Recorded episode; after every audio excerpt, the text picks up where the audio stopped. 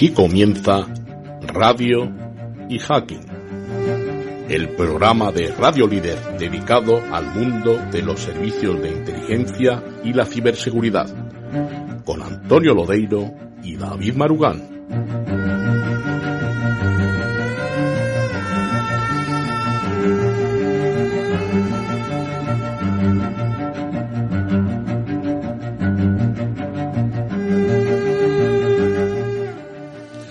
Pues efectivamente aquí estamos de nuevo y encantados, David Marugán y yo mismo, en este, muy buenos días, en este primer sábado de diciembre, con eh, nuevos programas y con nuevos contenidos.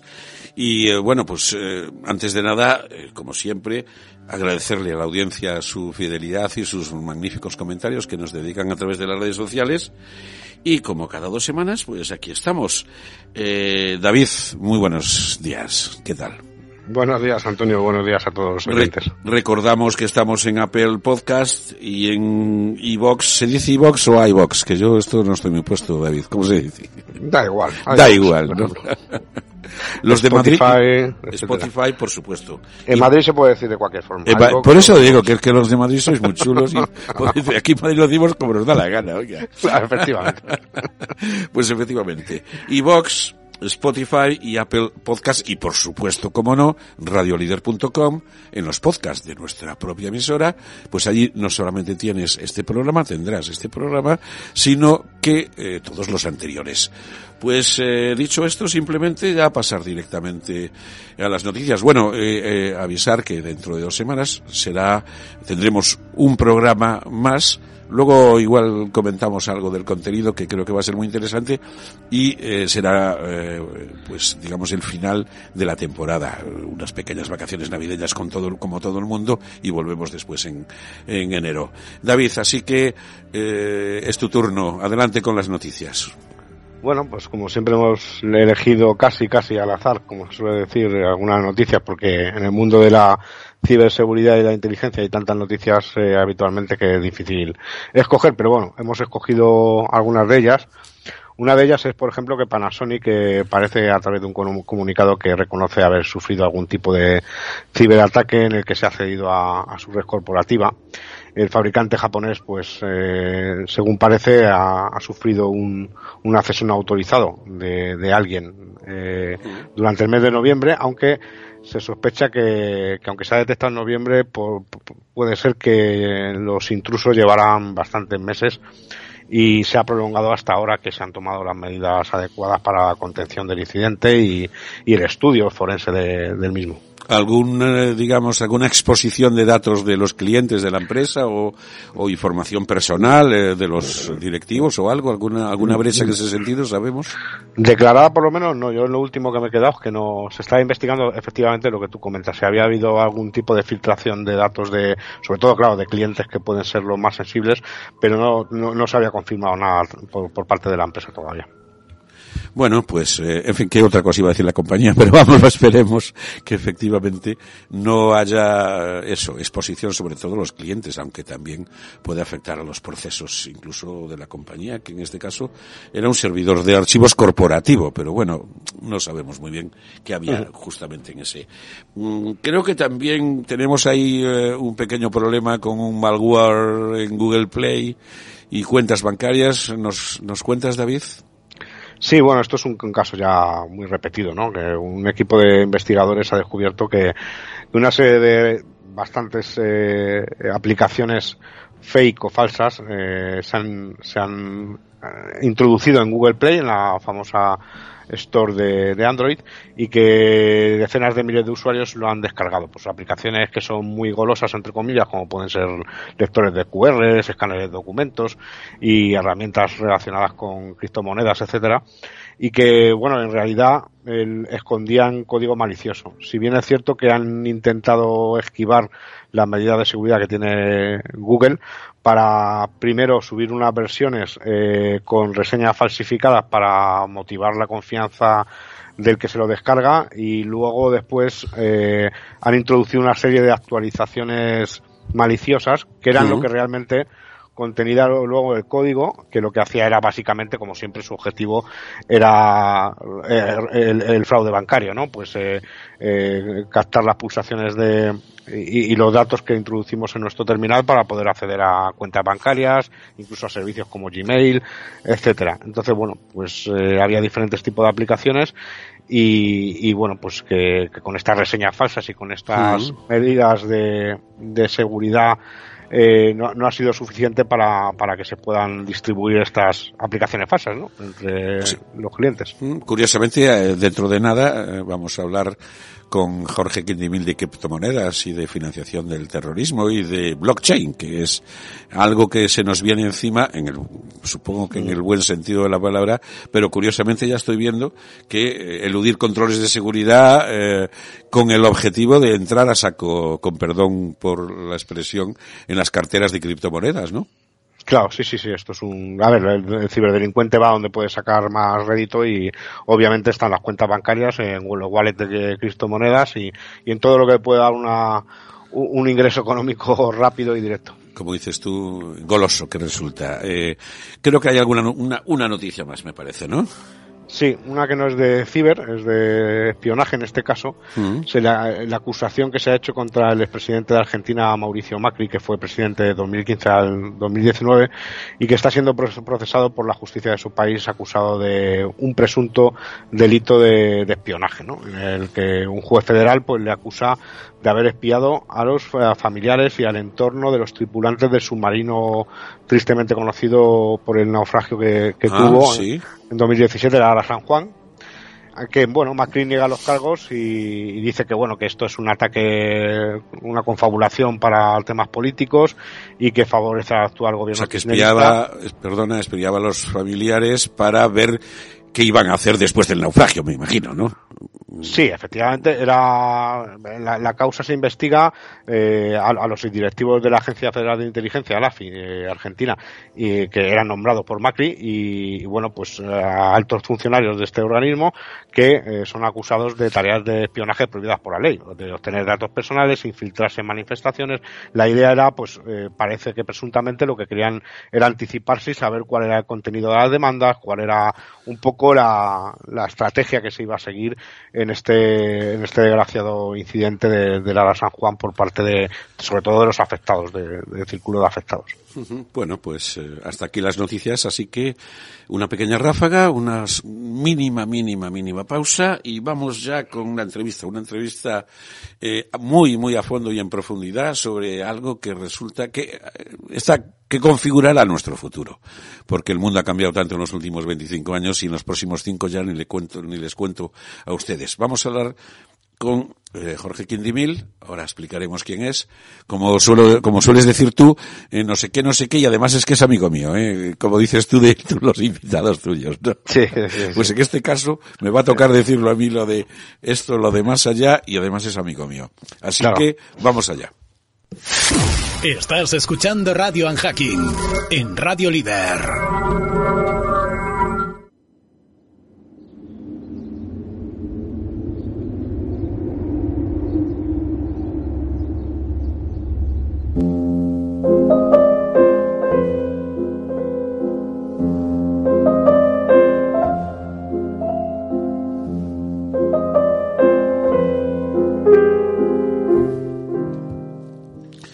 Pues efectivamente, vamos a hablar de criptomonedas, de blockchain. Ah, supongo que mm, a nuestros oyentes suelen estar bastante al día en estas cuestiones. Simplemente eh, también tratamos de divulgar toda la información posible sobre este tipo de procesos que son imparables y que conformarán, como decía, nuestra nuestra cotidianidad, básicamente, en muy, muy, muy poco tiempo. Y vamos a hablar con Jorge Quindimil, eh, Jorge Antonio Quindimil, en fin, se llama como yo también, eh, de segundo nombre. Y bueno, pues eh, es una persona con un larguísimo currículum, a pesar de, iba a decir su corta edad, que no es tan corta, pero es bastante joven. Y es, pues, eh, el profesor eh, titular de Derecho Internacional Público, Derecho de la Unión Europea y Relaciones Internacionales de la Universidad de La Coruña, eh, es doctor, el doctor en Derecho por esta misma universidad, es vicedecano de la facultad desde hace algunos meses, vicedecano de calidad, ¿no, Jorge? me parece. Muy buenos días. Muy buenos días, Antonio. Y, David, aquí te presento, como decías tú, a mi buen amigo Jorge Quindimil. Antonio, tú también tienes amigos, eh, hay que recordarlo. Sí. Oye, no sé cómo, no sé cómo tomarme eso que acabas de decir. ¿eh? Luego hablamos.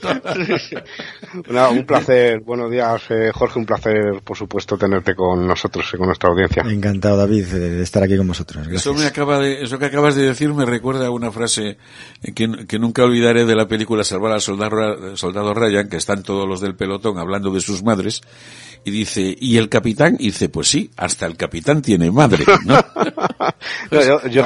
hasta, Lodeiro tiene amigos. Eh, a ver, es que siempre parece que presento a los invitados como que son siempre muy amigos míos, pero que realmente este mundo de la ciberseguridad, como que... está metido sabe, es muy endogámico y al final nos conocemos todos hace muchos años y, y realmente ya prácticamente no tenemos más círculo social que el hacking y la ciberseguridad. Entonces, todo nuestro círculo social y de amistades pertenece, por suerte, por desgracia, a este mundo de la seguridad.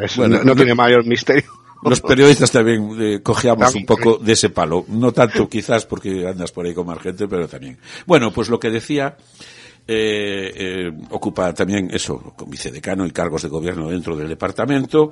es, por ejemplo, por decir algo, pues miembro fundador de la sección española de la International Society of Public Law.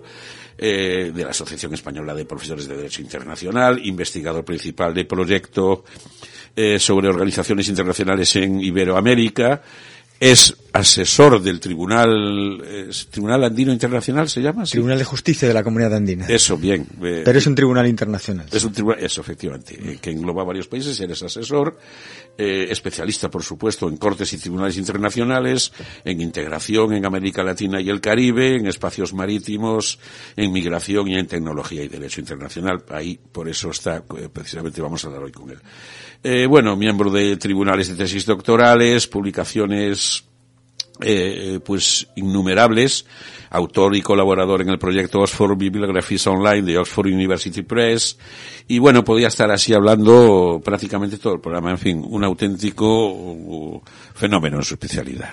Mal está que yo lo diga, pero como eres mi amigo, pues... Para eso están los amigos. Para eso están los amigos, efectivamente. Y bueno, pues vamos a hablar del famoso blockchain, eh, precisamente, eh, sobre este asunto, hace muy, muy, muy poquito, eh, fue una de las cosas que me llamó la atención y por eso lo invitamos a nuestro programa David dio mm. eh, una conferencia en era la tercera conferencia sobre financiación y terrorismo internacional o algo así ¿no? bueno era el tercer congreso internacional sobre criminalista aplicada que estaba centrado en temas de terrorismo y financiación, que se celebró en Galicia eh, hace nada hace un par de semanas en tres sedes distintas en Coruña en la Academia de Seguridad Pública de la Comunidad Autónoma y en la Ciudad de la Cultura de Santiago, que vino muchísima gente eh, de Estados Unidos, en fin, especialistas eh, de todo tipo. Bueno, pues vayamos con el asunto. David, eh, su primera pregunta. Bueno, pues eh, básicamente, ¿qué es el blockchain y qué son las criptomonedas? ¿Qué diferencias hay, entre estos conceptos? Porque quizá muchos oyentes pues relacionan siempre blockchain con la criptomoneda como algo eh, totalmente eh, directo, pero, pero el blockchain es una cosa y las criptomonedas son otra muy diferente. Entonces, ¿qué, qué, nos puedes contar de esta diferenciación, Jorge? Sí, pues efectivamente, David, como bien señalas, son cuestiones distintas, eh, pero muy relacionadas. Y la confusión, que es verdad que a veces se genera confusión entre la gente también, y luego podemos hablar de eso por el enorme desconocimiento que todavía hay sobre la cuestión, pero que va paulatinamente desapareciendo, y yo creo que estamos cada vez más abiertos a estas realidades. Eh, la confusión viene por el hecho de que el, el la blockchain nace eh, por una conexión directa con una criptomoneda, con el Bitcoin. Seguramente la gente eh, sí pueda identificar claramente lo que es el Bitcoin, o a lo mejor no tan claramente, y luego podemos hablar de ello. Entonces, eh, en origen, eh, el Bitcoin y la blockchain nacen de forma conjunta, nacen de la mano, nacen de un famoso paper eh, publicado por alguien llamado eh, Natoshi, eh, Satoshi perdón, Nakamoto. Y este Satoshi Nakamoto mm, no sabemos quién es, es una de las grandes leyendas que hay en el mundo de las criptomonedas y de la blockchain porque eh, no está asociado con ninguna eh, persona en concreto. E incluso hay quienes creen, y yo me sumo a esta teoría, que no es una sola persona, sino un grupo, un colectivo de personas. ¿Y por qué lo entiendo así? Porque en el caso de que sea una persona, eh, no lo descarto tampoco, ¿eh? pero sería una persona con unas extraordinarias capacidades, porque lo que ha diseñado esa blockchain, esa, ese Bitcoin y por tanto ese origen de las criptomonedas del que hablaremos, eh, está basado en principios eh, extraordinarios de criptografía, de informática, de economía, pero que también tiene una base o un trasfondo, depende de cómo lo queramos ver, de hasta de filosofía eh, y de política, porque mm, nos remiten a la idea de lo que es prácticamente el anarcoliberalismo y lo que es el movimiento de la economía y de las actividades bancarias fuera del sistema. Y este es uno de los elementos que eh, caracterizan a la blockchain, en particular a las criptomonedas, y que hacen que también mucha gente sea recelosa, porque efectivamente, como veremos, no hay ninguna entidad detrás. ¿Qué es lo que hay detrás? Pues la blockchain, que es con la que nace Bitcoin, con la que nacen las criptomonedas, eh, es programación informática. Eh, dicho de una forma, entre comillas, técnica, vendría a ser eh, eh, un protocolo informático de código abierto y descentralizado, similar o con una estructura similar a lo que mm, seguramente todos recordamos que eran, por ejemplo, aquellos protocolos peer-to-peer de em, eh, Torrent, de Napster, de Ares, con los que la gente se descargaba mm, películas, em, se descargaba canciones. La estructura es un poco la misma. El, eh, la creación de una red integrada por nodos, los nodos vendrían a ser equipos informáticos, eh, interrelacionados en esa red sobre la base de programas informáticos que interactúan para dar vida a la red y para darle utilidad a la red. Eh, Dicho de una forma más común o menos técnica, se suele eh, decir o se suele describir la blockchain como un libro contable, un libro de registro, un libro en el que se va dejando constancia de forma pública, de forma transparente. Luego entraremos, si queréis, en el tema de la transparencia, del anonimato, de la privacidad, etcétera. Pero donde se, donde se deja constancia de transferencias de valor. Eh, el tema del valor es fundamental para entender cuál es la base y la utilidad de la blockchain, porque luego se puede extrapolar a cualquier ámbito de la vida, no solo a las criptomonedas, aunque efectivamente nace con las criptomonedas. Y las criptomonedas son, y voy eh, cerrando esta pequeña, esta pequeña parte introductoria, que como veis vamos a tener muchos hilos de los que tirar, eh, vendrían a ser representaciones de ese valor, vendrían a ser activos virtuales basados en la blockchain, basados por tanto en ese protocolo, en esos protocolos informáticos descentralizados de código abierto y evidentemente, y esta es una de las bases fundamentales también, eh, articulados en torno a la criptografía. Y en función, luego si queréis hablamos de los tipos y de las diferentes eh, modalidades que hay tanto de blockchain como de criptomonedas. De hecho, efectivamente, eh, a la, digamos que a los especialistas les gusta más llamarle activos virtuales que criptomonedas, ¿no? Porque eso es una manera de definirlo mejor. Todo esto parte de una explosión eh, hace eh, casi dos décadas del comercio, del e-commerce, del comercio electrónico, tengo la sensación, ¿no? Un poco. Eh, y, ¿Qué desafíos nos está empezando a plantear ya toda esta expansión, tanto del comercio electrónico como de la aparición de los activos virtuales? Mm. Eh, fíjate, Antonio, la, la, relación no es tan, no es, hay una asociación, ¿verdad? Pero el nacimiento no es como tan directo entre comercio electrónico y criptomonedas, pero sí hay una relación, y está muy bien que plantees esto, porque hay una relación que a mí me gusta plantear de forma muy directa en los orígenes y en lo que puede ser la proyección, tanto del comercio electrónico como de la blockchain. Eh, ¿A qué me refiero? Eh, hay, eh, situémonos en los años 90, finales de los 90, cuando, bueno, pues apenas estábamos, ¿verdad?, aproximándonos a, la, a, lo que era la realidad de Internet y al potencial que podía tener la realidad de Internet en nuestras vidas. Y uno de estos potenciales está efectivamente en el, en el aspecto comercial, en la dimensión del comercio electrónico, que a día de hoy para nosotros forma parte eh, prácticamente más de unos que de otros, ¿verdad? Pero vamos, de un modo u otro forma parte inherente de nuestro día a día. Mm, quienes no conocemos a, conocemos a alguien que no haya comprado, ¿verdad? A través de Amazon, por ejemplo, de eBay y demás. Pero a finales de los años 90 no era así. Y la Organización Mundial del Comercio, en su momento, hay que recordar que es la organización internacional que eh, se ocupa de regular y de fomentar el comercio internacional, el comercio entre los países, eh, por las vías tradicionales y en su momento, como digo, a finales de los 80, se planteó eh, cuál iba a ser su rol en el contexto del incipiente comercio electrónico. Y a mí me gusta establecer la asociación y sobre todo porque nos permite reflexionar en torno a ello, en torno a lo que pueda ser el eh, futuro de la blockchain, en torno a lo que también en su momento se barajó como el posible futuro del comercio electrónico. Y en su momento, la OMC eh, publicó un informe en el que analizaba eh, posibles factores de impacto, pero también posibles obstáculos para el desarrollo del comercio electrónico. Se, planteaba el impacto de Internet en el comercio internacional. Y daba toda una serie de datos, yo simplemente apuntaré algunos, que son absolutamente extrapolables a la blockchain. Eh, la OMC hablaba, la Organización Mundial del Comercio hablaba de que los factores de impacto de Internet en el comercio internacional vendrían de la mano del avance tecnológico, vendrían de la mano de una más eficiente transmisión de datos, vendrían de la mano también del incremento rápido de la demanda, vendrían de la mano, por ejemplo, también de la posibilidad de que cambien estructuras de empresas, de modelos de negocio, de una expansión sectorial eh, extraordinaria eh, de una mayor oferta, de una mayor calidad y precios más bajos, etcétera, etcétera, etcétera. Todo esto eh, iremos viendo que es extrapolable a la blockchain.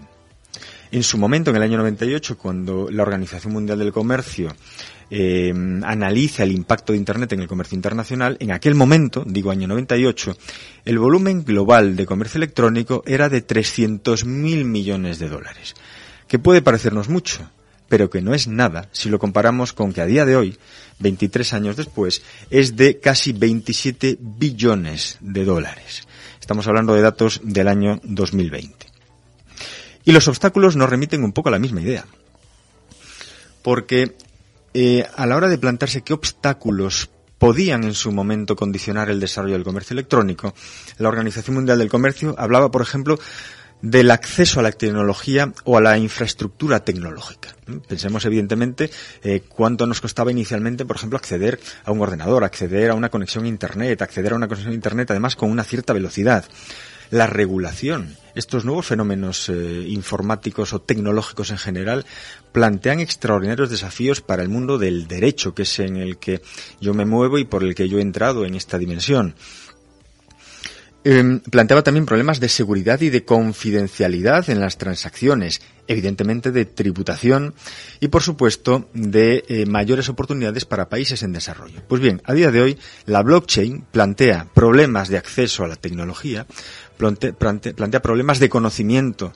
Eh, eh, hay una barrera extraordinaria de conocimiento en el acceso a esa tecnología, plantea innumerables problemas de regulación, si queréis luego podemos hablar también del fenómeno de los smart contracts, plantea desde luego enormes problemas de seguridad, pero no por la red, sino de confiabilidad a los usuarios, lo que decíamos antes, gente que le tiene miedo, que tiene temor a acceder a eh, criptomonedas por, bueno, pues la incertidumbre que le puede eh, generar, desde luego los problemas de tributación y los de países eh, en desarrollo, también están encima de la mesa y qué duda cabe de que nos lo ha puesto también en evidencia El Salvador cuando se ha convertido en el primer país del planeta en eh, adoptar el Bitcoin, en particular el Bitcoin, como moneda de curso legal. Sí, luego si tenemos tiempo ya hablaremos eh, eh, de cuál es la reacción de distintos países y ámbitos políticos y geográficos ante el, el imparable ascenso de los Bitcoins. David.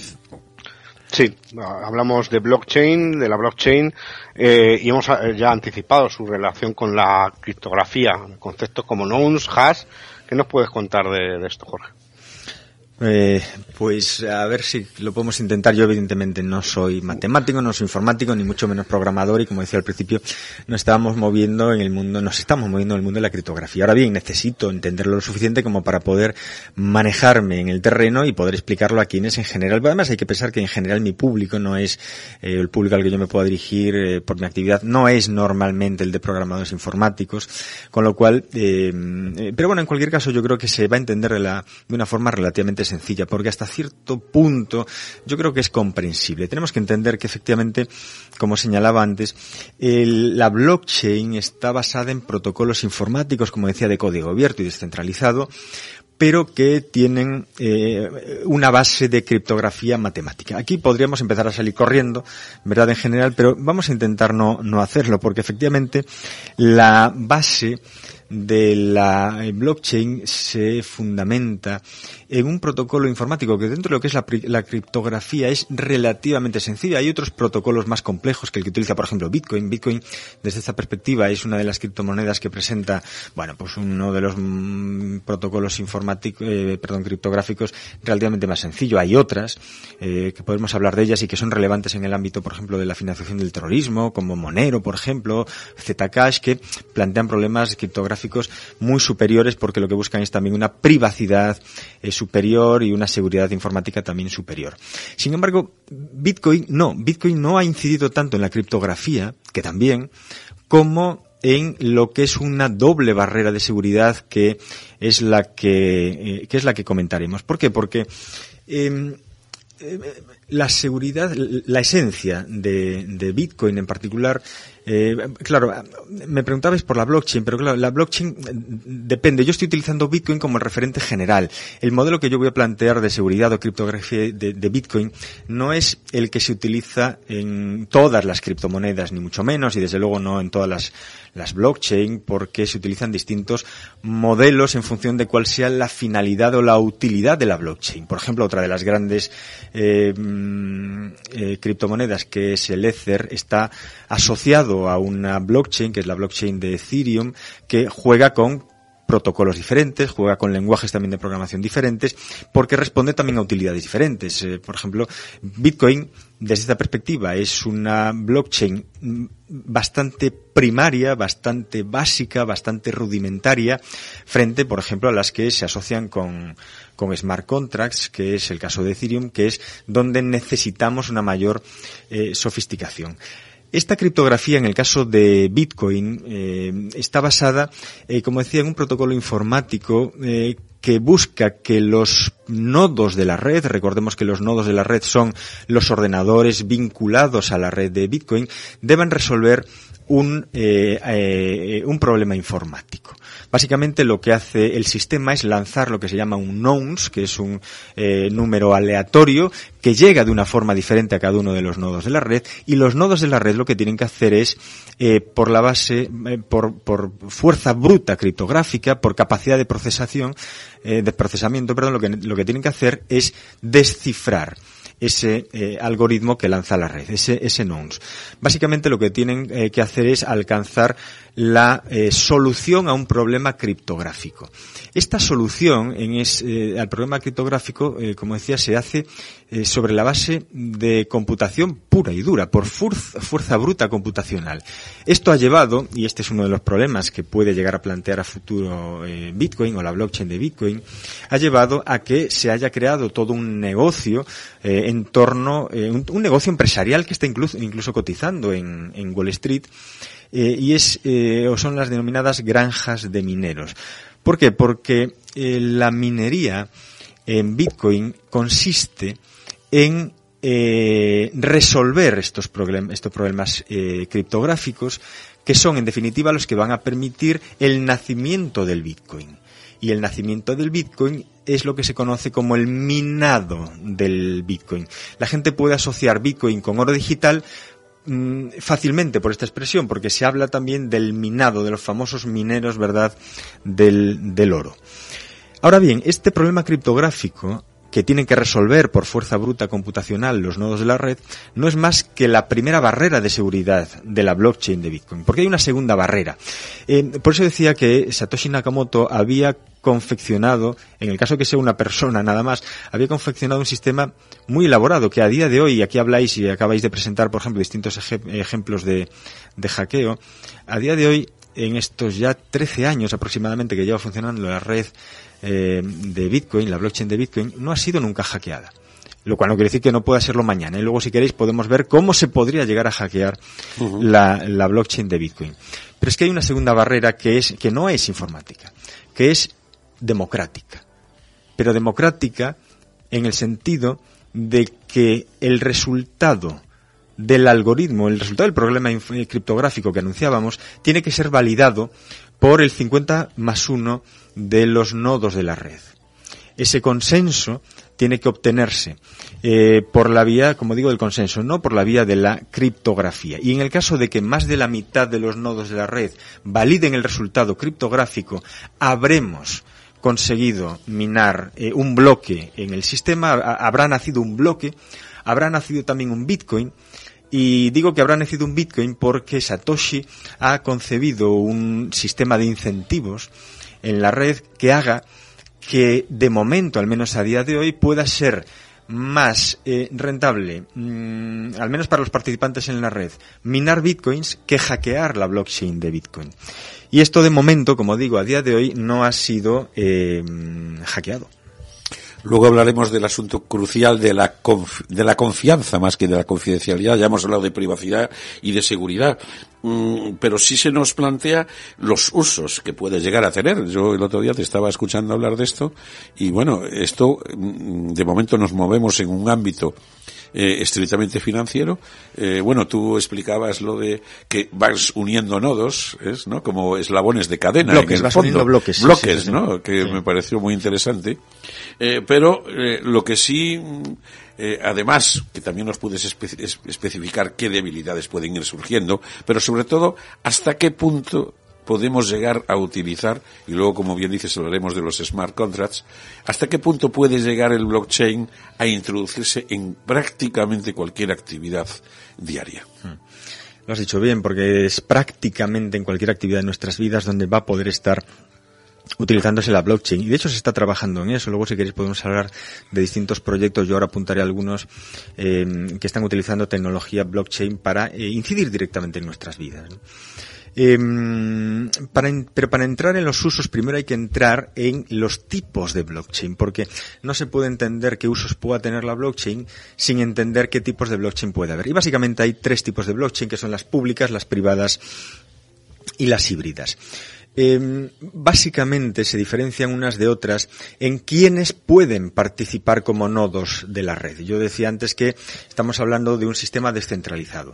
Em, eh, la gente tiene que entender que cuando hablamos de blockchain no hay ningún tipo de entidad central, ninguna. Ninguna. Esto para muchas personas puede ser una debilidad. Por ejemplo, efectos financieros, que no haya un banco central, pues bueno, puede generar desconfianza en la gente. Eh, para otros, más que desconfianza, nos genera confianza precisamente. Y ya somos muchos los que confiamos prácticamente más de momento en este tipo de, estructuras que en las más centralizadas. Entonces, la cuestión es que eh, al no haber una entidad central, lo que hay, la fortaleza de la red viene de los nodos que integran la red y de cuál es el nivel de participación y el rol que tienen los nodos dentro de la red. ¿Qué sucede? Que mm, eh, en algunos casos podría no ser interesante que cualquiera entrase en la red. De ahí que partamos de la idea de que hay eh, blockchain públicas donde cualquier persona puede integrar la red, cualquier persona, cualquiera de nosotros, de los que estamos aquí, por ejemplo, puede integrar la, blockchain de Bitcoin y, participar en el minado de, la red de Bitcoin. Ahora bien, eh, esto puede no ser interesante para determinados usos. Pensemos, por ejemplo, en, eh, si queremos extrapolar esto al mundo de, por ejemplo, el comercio internacional, eh, aunque sea a pequeña escala, porque esto puede aplicarse, por ejemplo, pues con pequeños comerciantes, pero una, pensemos una pequeña empresa exportadora o una pequeña eh, empresa importadora. Incluso no tiene por qué ser exportador importador. Yo lo llevo más a mi terreno internacional, pero no tendría por qué ser en ese terreno. Pensemos en una, simplemente en una empresa. Una empresa, una empresa que lo que quiera es eh, automatizar y eh, aumentar la eficiencia de sus procesos podría utilizar una blockchain. recordemos, la blockchain es simple y llanamente un protocolo informático que tiene la utilidad de eh, eh, reflejar valor dentro de un sistema y lo refleja de una forma inmutable, lo refleja de una forma eh, que no se puede variar por ninguno de los miembros de la red y mucho menos por quienes estén fuera de la red y además eh, con total transparencia. Es decir, en lo que es una actividad de importación o de exportación podríamos estar haciendo un seguimiento de todo el producto, podríamos hacer una, una trazabilidad de todo el producto desde el origen hasta el destinatario final. Y de hecho ya hay empresas de blockchain que están mm, llevando a cabo este tipo de, eh, de, de proyectos de blockchain.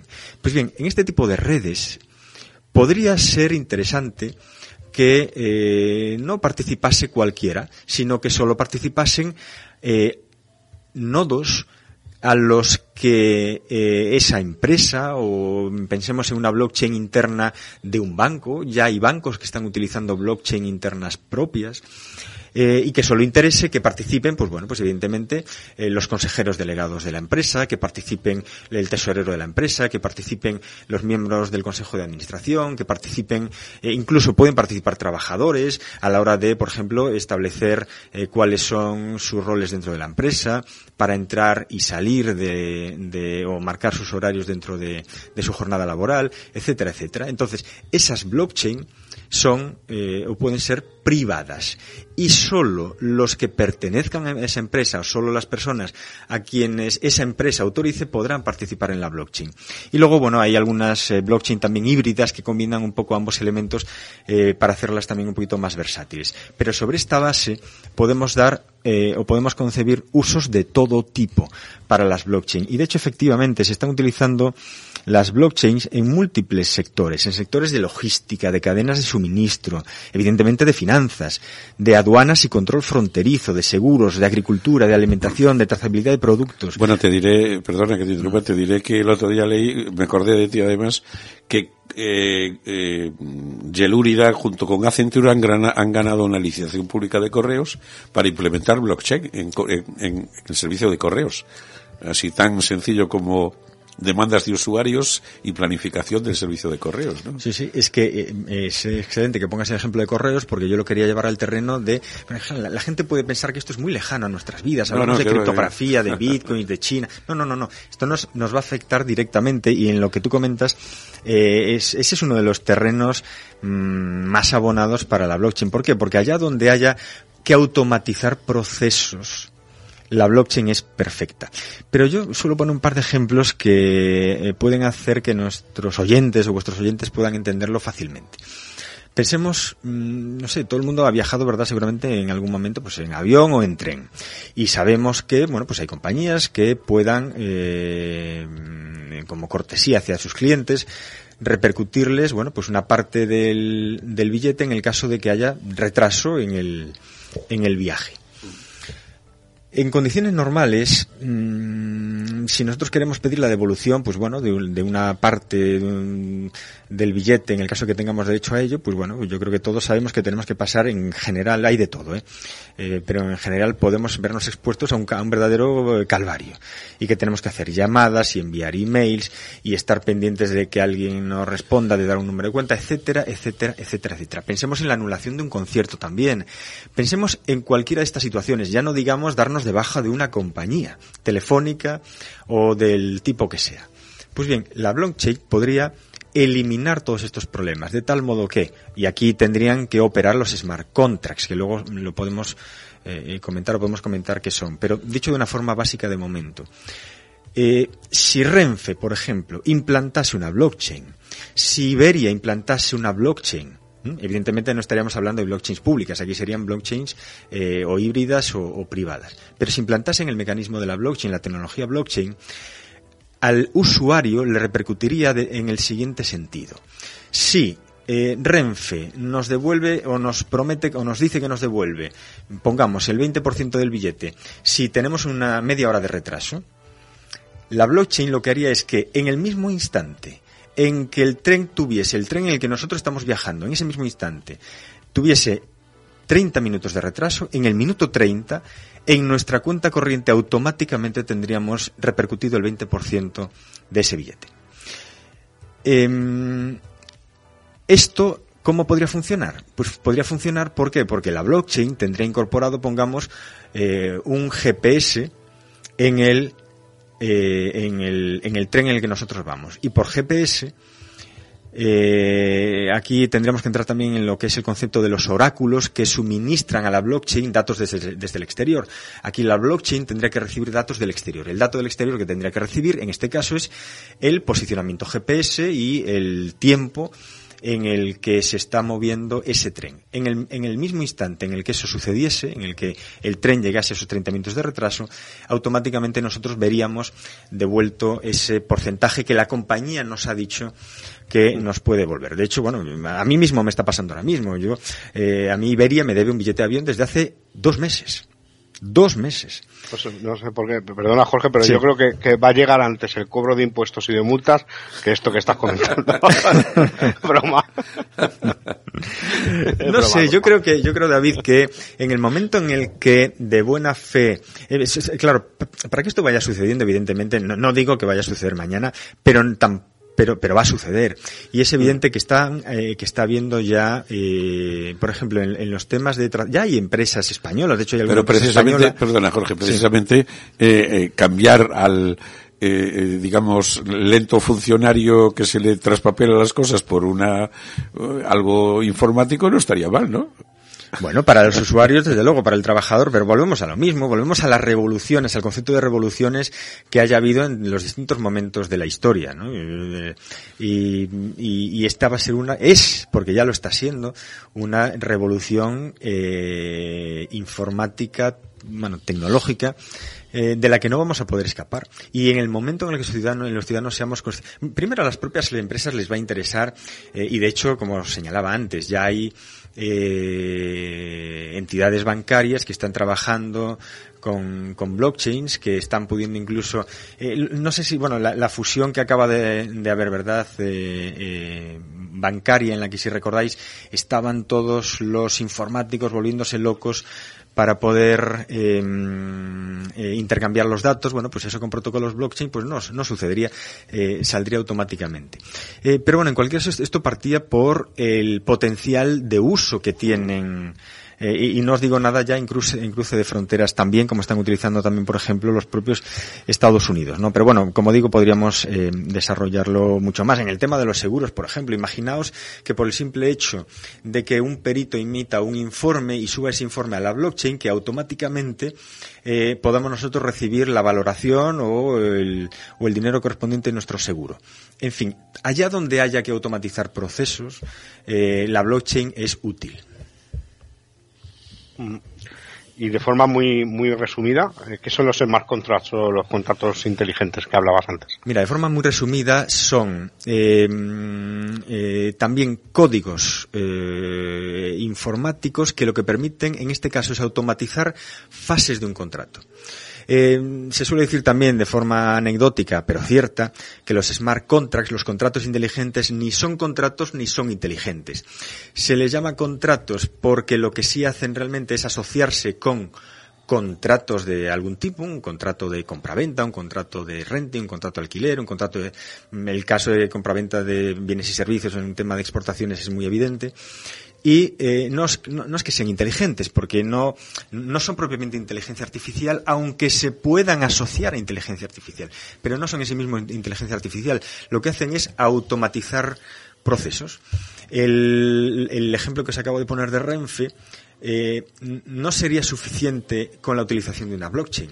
Habría que automatizar fases contractuales, porque nosotros con Renfe tenemos un contrato en el que una de las cláusulas dice que será una cláusula de penalización que habría que eh, automatizar. La cláusula de penalización dice que en el caso que se llegue con 30 minutos de retraso tendríamos la mm, devolución del 20% del billete.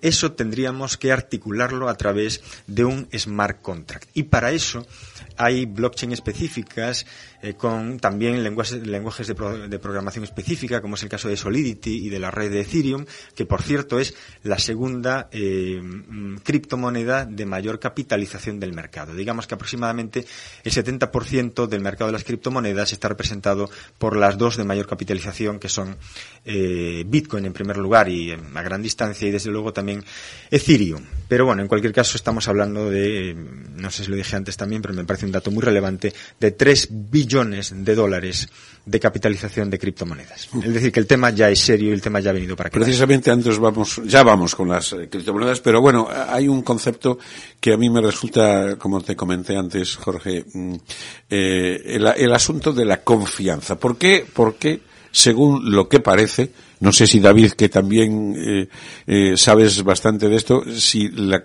en ese caso si crees que no, tú di, eh, corrígeme, ¿no, David?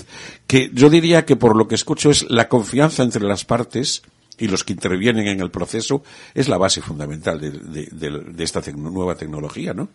¿Eh, ¿Me preguntas a mí o a David? No, no si ah. le pregunta a David si no. tiene algo que decir. sí. No, no, no, yo teniendo aquí a Jorge prefiero, prefiero que responda, que responda. Sí, vamos a ver. Eh, grosso modo, sí, grosso modo, digamos que la blockchain lo que viene es a, a, a ofrecer confianza en entornos donde no hay confianza o entornos donde la confianza podría estar en cuestión. Y evidentemente, bueno, pues prácticamente cualquier tipo de relación comercial entre desconocidos mmm, da lugar a entornos de desconfianza o al menos de no confianza. Eh, evidentemente, cuando vamos a comprar por Amazon, cuando compramos, vamos de nuevas a comprar a una mueblería, etcétera, bueno, pues no tenemos por qué conocer a la persona que nos vende, no tenemos por qué conocer la empresa que nos vende, no tenemos, por tanto, por qué tener confianza. Con lo cual, lo normal es que no tengamos un entorno de confianza en, en relaciones, pongamos en este caso, desde luego, comerciales.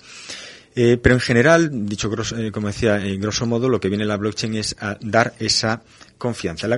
¿Y cómo es posible que tengamos confianza en una estructura eh, que no tiene detrás de sí a nadie en particular, porque Facebook tiene, una gran empresa tiene detrás a una persona que nos pueda, bueno, generar más o menos confianza. Eh, ahora estamos viviendo aquí, en el caso de Galicia y de España en general, el caso de Inditex, ¿verdad? Y cómo, pues, pues, eh, bueno, pues bajó el mercado con el nombramiento, al día siguiente es verdad que ya se recuperó, pero bueno, si recordáis, todo se asoció también a, a, a, personas inicialmente, pero en el fondo lo que decía Pablo Islas en su presentación aludía no a las personas, sino la estructura y a lo que era la propia empresa en sí misma, con independencia de las personas. Y esto es efectivamente lo que ofrece eh, blockchain. Blockchain ofrece, por un lado, la seguridad de la descentralización. El hecho de que una estructura sea descentralizada permite que los ataques a la red eh, eh, hagan prácticamente eh, invulnerable a la red. Eh, hace poco también, hace unas semanas, vivíamos la caída de Instagram, de lo que es todo el grupo, ¿verdad? Facebook, WhatsApp y demás. Bueno, pues un WhatsApp descentralizado no se caería nunca. Mientras exista un nodo de la red en funcionamiento, existe la red en funcionamiento. Habría que destruir todos los nodos de la red. Eh, en segundo lugar, también ofrece la seguridad de la criptografía. La gente tiene que entender que aquí hay eh, protocolos de, criptograf de criptografía eh, matemática detrás que le dan una seguridad extraordinaria y algunos de ellos, como decía, con mecanismos más sofisticados que el propio de Bitcoin. En segundo lugar, mmm, el consenso. Estamos hablando de que los, la mitad más uno de los nodos de la red, en el caso, por ejemplo, de Bitcoin, tienen que estar de acuerdo para validar esa, esa operación o esa transacción. Y por último, la, la, inmutabilidad. Desde el momento en el que un nodo queda validado y queda validado por la criptografía, eh, por el caso del consenso en, en, en, la red de Bitcoin y de otras similares, o por otros protocolos eh, de seguridad que hay en otras redes, en el momento en el que se eh, eh, establece un bloque, que se mina un bloque, ese, ese bloque eh, es inmutable. Y, por, y aquí lo llevo a un terreno en el que la gente lo pueda entender también. Se puede aplicar, por ejemplo, la blockchain y en este sentido se está trabajando también, por ejemplo, en entornos educativos, a que el expediente de un estudiante pueda reflejarse en una blockchain. Esto haría que situaciones como los famosos másters falsos que hay por ahí adelante no se pudiesen dar porque aquí eh, tendríamos un protocolo abierto, tendríamos una cadena, una secuencia, lo que decía antes, un libro contable que solo tendríamos que abrir y que estaría a disposición de todo el mundo para verificar si realmente se han superado esas asignaturas, se ha obtenido ese título o no. ¿Qué mayor seguridad podemos tener que esa? sobre, sobre el tema de seguridad hay una cosa que, que bueno, que a nivel ya más técnico, eh, que introduce cierta, cierta temor, ¿no? Eh, quizá no en el presente, pero sí en un futuro, eh, la computación cuántica, porque estamos hablando de criptografía, como tú sabes, la criptografía era, eh, tiene mucho que ver también con, con, esa capacidad de proceso que, que no va a dar la computación eh, cuántica a la hora de factorizar, etcétera. Y, y bueno, no, ¿qué, ¿qué, va a pasar eh, en un futuro? Mira, a mí en estos casos cuando hablamos de la computación cuántica y las amenazas, por ejemplo, para Bitcoin y demás, porque es cierto que, como bien señala, la computación cuántica, en la medida en que la primera parte de la cripto, de la barrera de seguridad de, Bitcoin es eh, computación, es fuerza bruta computacional, no habría mayor fuerza bruta computacional que la de un ordenador cuántico.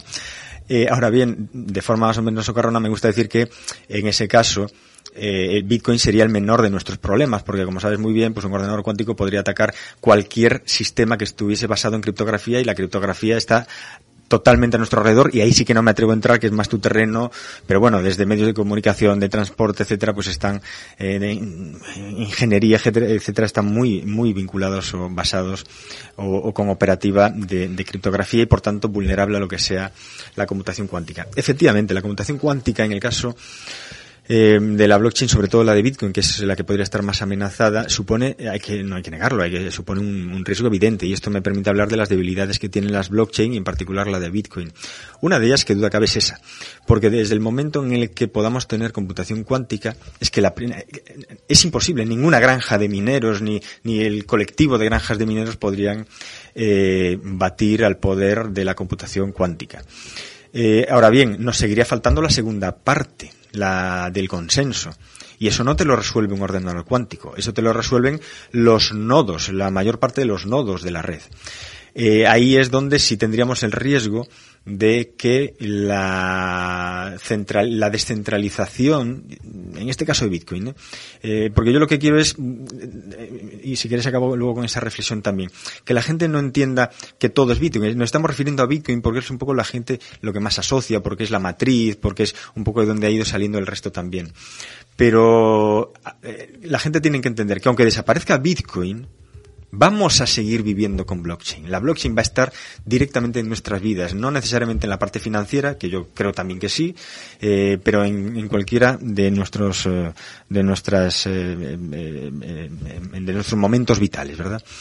Pero la segunda parte, la de obtener la, la, la mitad más uno de los nodos de la red, eh, podría conseguirse, pues evidentemente, si por fuerza computacional, eh, eh, perdón, si por fuerza financiera, además de por fuerza computacional, se adquiriesen la mayor parte de los nodos de la red de Bitcoin. Pero Bitcoin está ahora mismo en los mm, espero que no me falle la memoria, más de 13 y como van creciendo, pues podríamos estar ya perfectamente en los 15.000 nodos, que por cierto es aproximadamente el número de criptomonedas que hay. En ese caso, en el caso de que tuviesen, eh, que, que la mayor parte de los nodos de la red cayesen bajo un mismo control y además con fuerza cuántica, en ese supuesto que, ojo, eh, que a día de hoy es altamente improbable, pero bueno, como esto va tan rápido, no sabemos en 5 o 10 años como decías.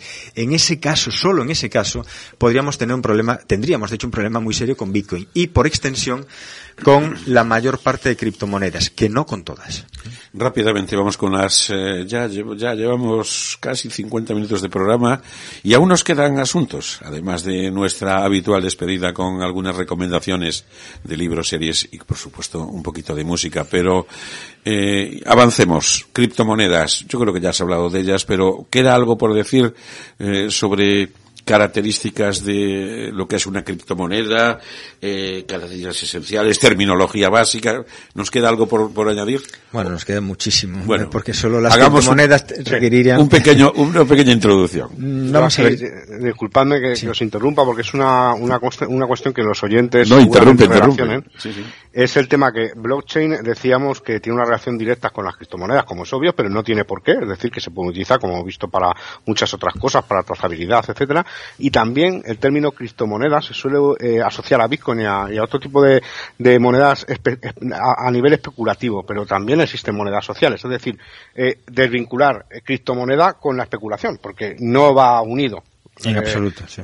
Exacto. A, a, eso me refiero. Sí, sí, no. Es, yo aquí, excelente que lo plantees, David, que lo planteéis, porque efectivamente hay que desmitificar. Es verdad que Bitcoin nace también, y por tanto las criptomonedas nacen eh, con una mancha, nace con un San Benito y es la conexión pues con los ilícitos, recordaréis seguramente, eh, bueno, porque además el, hubo un marketplace, el primer marketplace que utilizó solo Bitcoin, lo utilizó solo para actividades ilícitas, que ese fue el famoso caso de Silk Road de la, de la ruta de la seda, ¿verdad?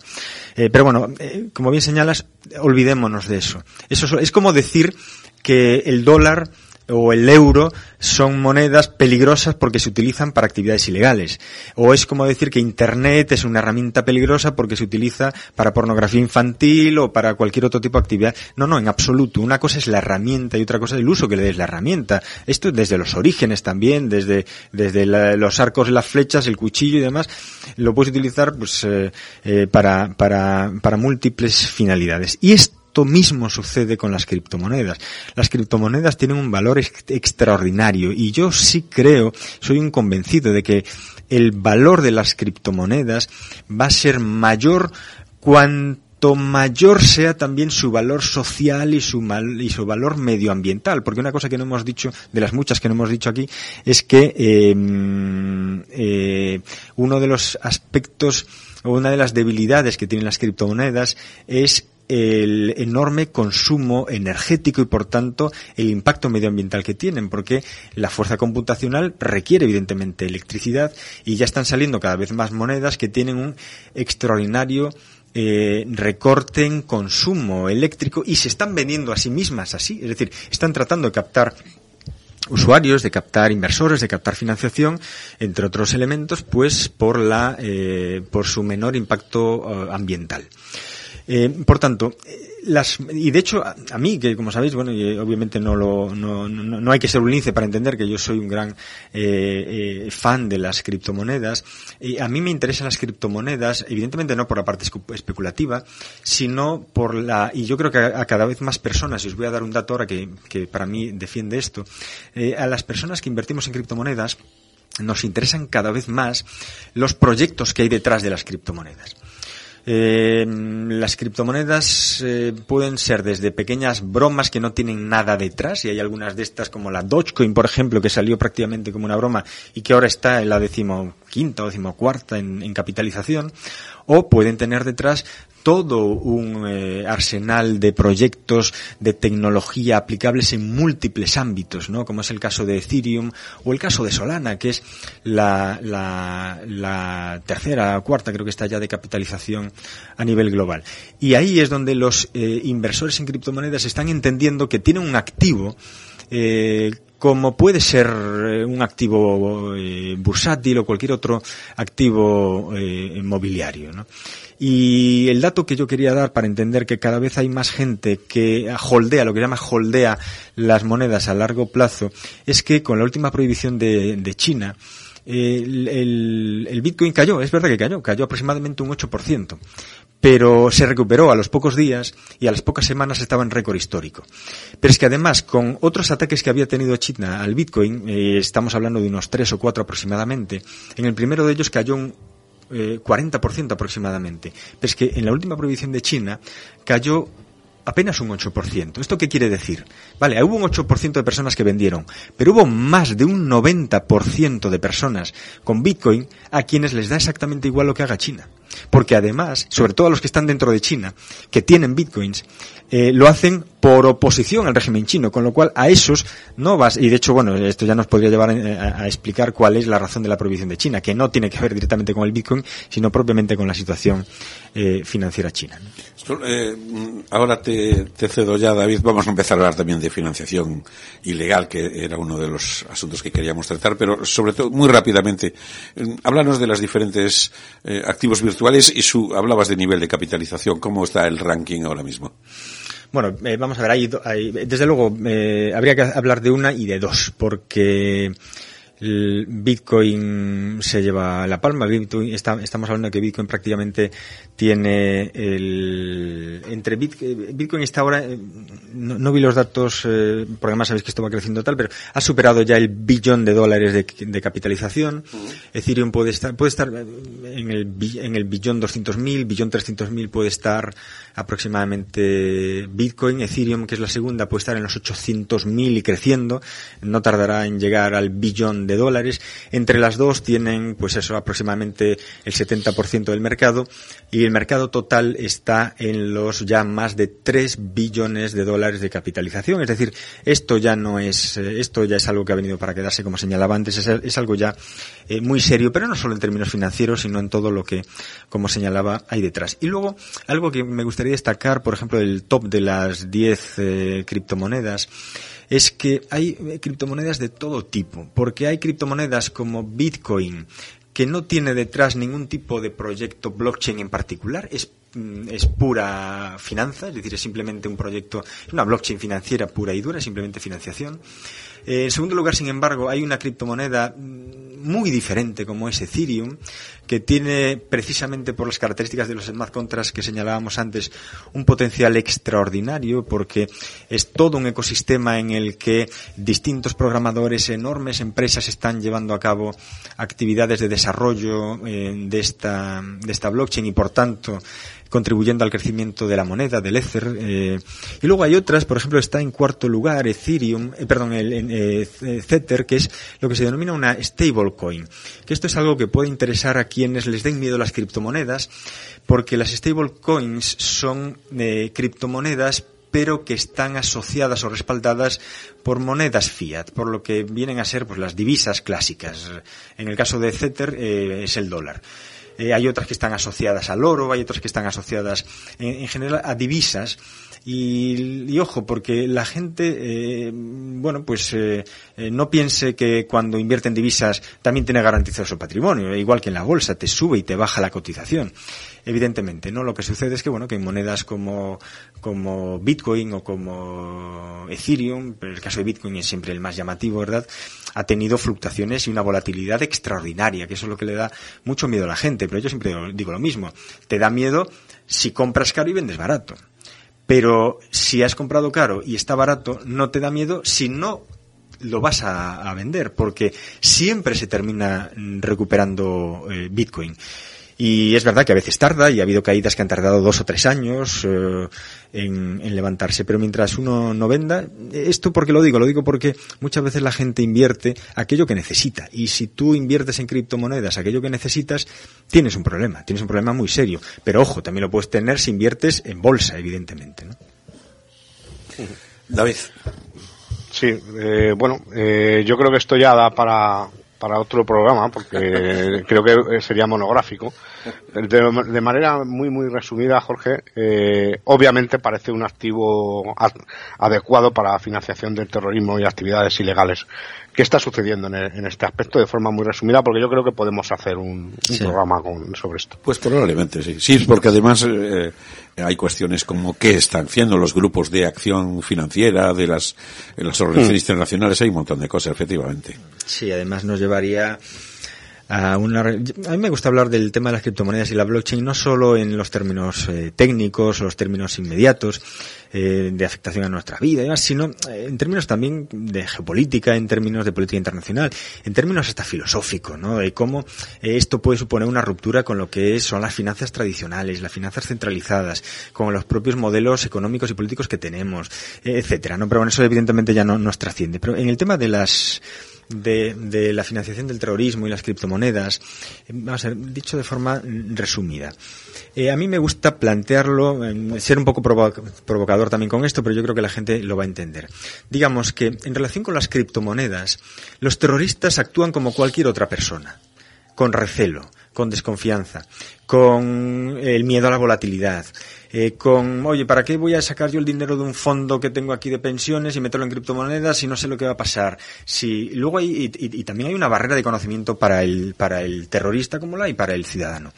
Ojo, luego también depende del grupo terrorista del que estemos hablando. Esto un poco afecta eh, también a sus distintos canales de financiación. No es lo mismo, bueno, pues el nivel de financiación o el tipo de financiación que pueda tener, pues, eh, eh, al Sacaba que el que pueda tener eh, el propio Estado Islámico mm, por la vía, digo, incluso la tradicional. Y lo mismo sucede con las criptomonedas. En la práctica, ¿qué está sucediendo? Pues datos muy recientes, eh, claro, de entrada, mm, podríamos pensar o tener la tentación de pensar que los activos virtuales, que las monedas virtuales, las criptomonedas, son fantásticas para la comisión de ilícitos.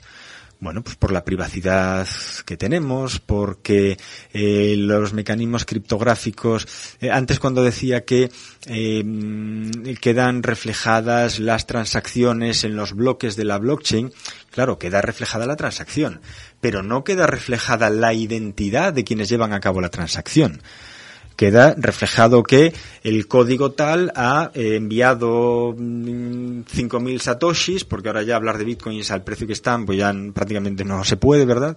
Eh, a tal código pero no sabemos quién está detrás del código. Y ya no os digo nada en monedas como Monero, bueno, aquí ya no me voy a extender demasiado porque si quieres lo vemos en otro momento, ¿no? Cómo refuerzan incluso más esa, mm, privacidad y esa, y ese anonimato. Bueno, sin embargo, en la práctica, a día de hoy, y cuando digo a día de hoy, estoy hablando de datos de 2020, el Grupo de Acción Financiera Internacional, que es el eh, organismo internacional que se centra fundamentalmente en eh, la lucha contra el blanqueo, de capitales y la financiación del terrorismo. Desde hace unos años se ha dedicado a los componentes tecnológicos y ya desde hace menos, sobre todo desde 2015, a los activos virtuales, ha hecho un estudio en el que ha calculado, mmm, dentro de lo difícil que es, sé que no es tan fácil calcularlo, pero bueno, para que nos situemos en grandes cifras, que el año en el que hubo, una mayor actividad de grupos terroristas con activos financieros, perdón, con activos virtuales, con criptomonedas, fue en 2019. Y apenas superó el 2% del total. Apenas el 2%. En 2020 fue el 1%.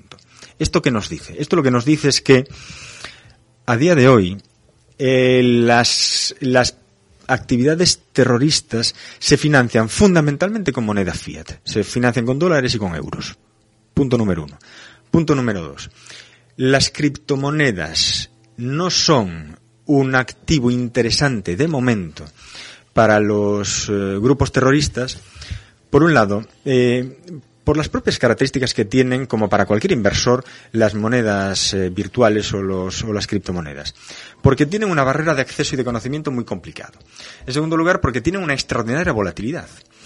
Eh, ahora bien, sí ha ido habiendo cierto uso. Este, este, este porcentaje de uso tiene que ver con, sobre todo, captación de fondos y eh, determinados niveles de transferencias. Porque ¿qué hacen grupos terroristas? Aquí han hecho, y aquí, bueno, tenemos una panoplia de grupos que han hecho, bueno, pues captación de fondos a sus, eh, incluso con campañas en redes sociales, ¿eh? enviando el código de Bitcoin, por ejemplo, de su cuenta, o lo que es su, lo que se conoce como la clave pública de, de, Bitcoin para que les hagan ingresos en criptomonedas. Y esto es lo que de momento han ido haciendo los grupos terroristas fundamentalmente para captación de fondos. Mm, eh, ¿Qué es lo que están tratando de hacer? Si quieres, ah, simplemente lo apunto y si quieres lo comentamos en otro momento. Lo que están intentando hacer grupo, el, pues, el Grupo de Acción Financiera Internacional, que son, digamos, los principales países del mundo, los que tienen más interés en que las criptomonedas no, no avancen, eh, y luego también la Unión Europea, porque la Unión Europea lo que está haciendo es fundamentalmente replicar lo que hace el Grupo de Acción Financiera Internacional. Dicho simple y llanamente, lo que están intentando hacer es evitar el anonimato en las operaciones con criptomonedas. ¿Esto qué quiere decir? Esto quiere decir que no pueden atacar a Bitcoin, no pueden eh, identificar, no pueden sacar el, el, dato o la identidad de los bloques de la blockchain de una criptomoneda, pero ¿qué pueden hacer? Pueden hacer atacar, y creo que lo señalabas antes tú, David, pueden atacar a los exchanges o a los wallets, que esos sí son entidades centralizadas, esos sí son empresas, que esos si quieren operar, eh, tienen que operar eh, como proveedores de servicios financieros. Por tanto, igual que cualquier otro banco, se someten a las obligaciones de eh, blanqueo, de lucha contra el blanqueo de, capitales y de financiación del terrorismo, pues teniendo que, por ejemplo, registrar la identidad de los usuarios y de hecho cualquiera de nosotros que quiera operar mm, eh, con un wallet digamos de los eh, de los principales va a tener que identificarse como si fuese prácticamente en cualquier entidad financiera. Pues bueno pues lo que has dicho tú David eh, Jorge quedas emplazado para acabar este asunto que, como ven ustedes, eh, da muchísimo de sí. Además está, pues, efectivamente muy de actualidad. Hay muchísimas cosas de las que deberíamos hablar y yo creo que es importante porque, como decíamos, el futuro que se acerca. Gracias. Perdón, sí. con esto simplemente, que a día de hoy es un 2%, pero en relación con lo que comentas, mm, es cuestión de tiempo que cada vez el terrorismo se financie más y más a través de criptomonedas. Pues eh, hablaremos eso, de cómo se va a luchar contra eso, entre otras muchas cosas, y de otros eh, cauces de financiación en los que también tiene mucho que decir Jorge, Jorge Antonio Quindimil, así como si fueras el protagonista de un culebrón venezolano. Jorge Antonio. Donde nací, por cierto. Donde naciste como buen gallego, puedes haber nacido perfectamente en Venezuela o en Santiago de Cuba, como eh, conozco yo a mucha gente, efectivamente. Bueno, pues gracias, un abrazo muy fuerte como siempre y eh, hasta la próxima, sin más. A vosotros, muchas gracias. Un abrazo, Jorge. Hasta luego. Igualmente, Gracias. hasta luego. Estás escuchando Radio Unhacking en Radio Líder.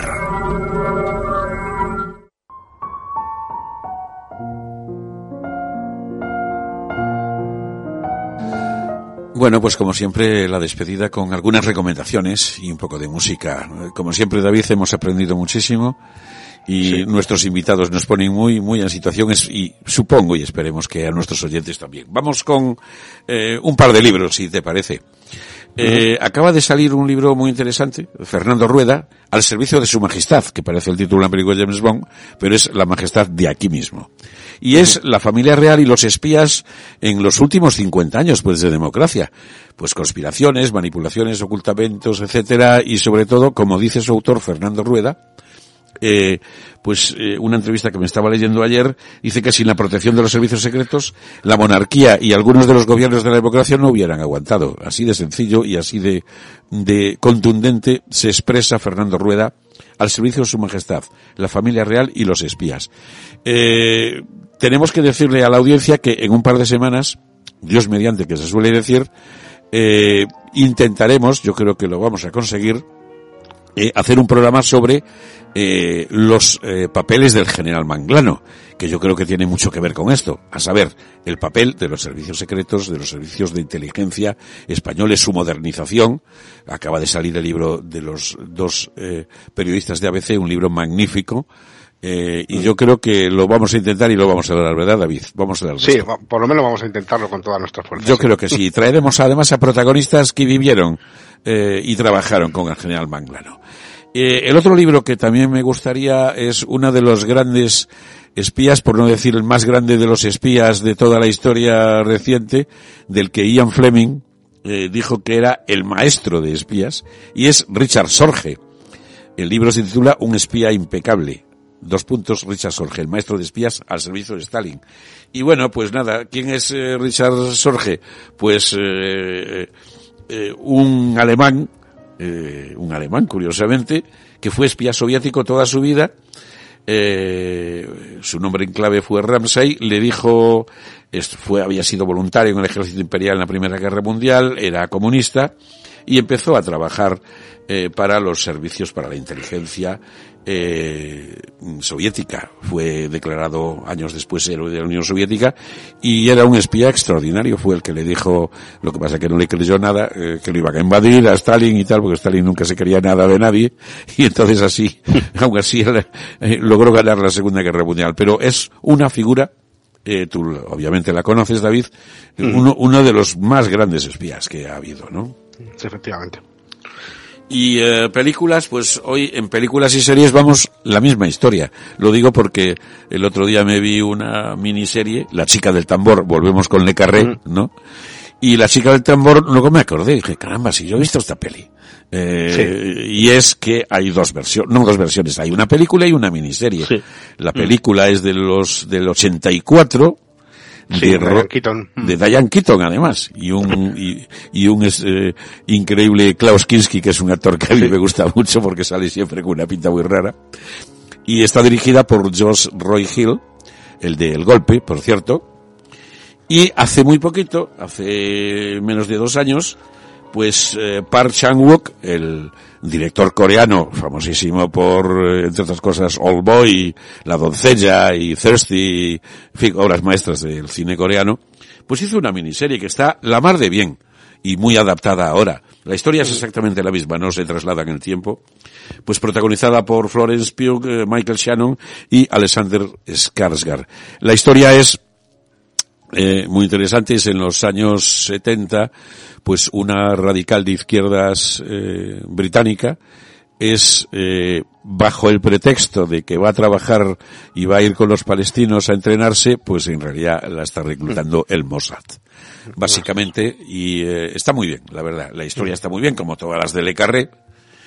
Y, y la miniserie y la película, pues también. Y además la oportunidad de ver a Diane Keaton en un papel que no sea iba a decir el típico, pero es que en realidad es el típico papel de Diane Keaton, la de señora maja, simpática, inteligente, pero no, aquí va de izquierdista, eh, concienciada que acaba, eh, pues, sin saberlo trabajando para el Mossad. Eh, bueno, eh, pues nos despedimos, ¿no, David? Sí, nos vamos a despedir con música, ¿no? Con música y de película, de novela de Le Carré. Vaya, aquí somos ya, bueno, ya dijimos que tú y yo éramos los presidentes honorarios de la Asociación de Fans de Le Carré. Eh, yo el otro día me acordé de una canción extraordinaria que hoy en una, eh, en una película que se llama El jardinero fiel. Es una gran película de Fernando Meirelles, el gran director brasileño. Y recordé, dije, caramba, que aquella, que me había, y, y había averiguado quién era cuando la vi. Todavía no había fallecido el autor de la música. Y, eh, es una canción que se llama La lluvia que viene, Kotviro, y es de Ayub Ogada, que es un cantante de, de Kenia, de la etnia Luo, que murió desgraciadamente hace un par de años. Es un gran cantante maravilloso, al que descubrió Peter Gabriel en, en- en las calles de Londres tocando el Niaditi, que es una lira de ocho cuerdas típica de Kenia. Un auténtico Masai, para entendernos. Y que algunos recordarán si hacemos vamos a cerrar los ojos por primera vez y luego los cerramos, eh, era el Masai que iba a todos lados con Robert Redford en Memorias de África. Ese es el, ese es Oyub, Ayub Ogada. La canción, magnífica canción, Sí. es, eh, habla de, eh, el- en, en Kenia llueve tan poco que le enseñan a los niños canciones para que sepan qué hacer cuando va a llover. Por eso se llama la lluvia que viene. Y esta canción empieza diciendo, oh madre, oyes la lluvia que viene, volved y recoged rápido el ganado, vayamos para casa.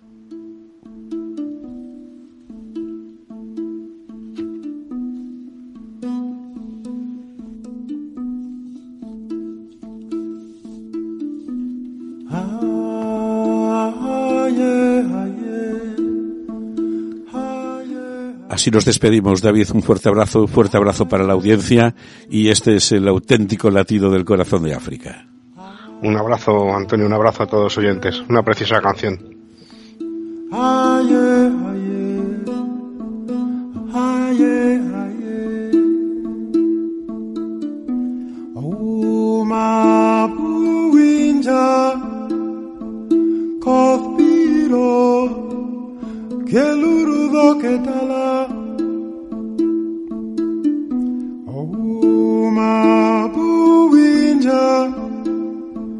kofiro, que lurudo que tala.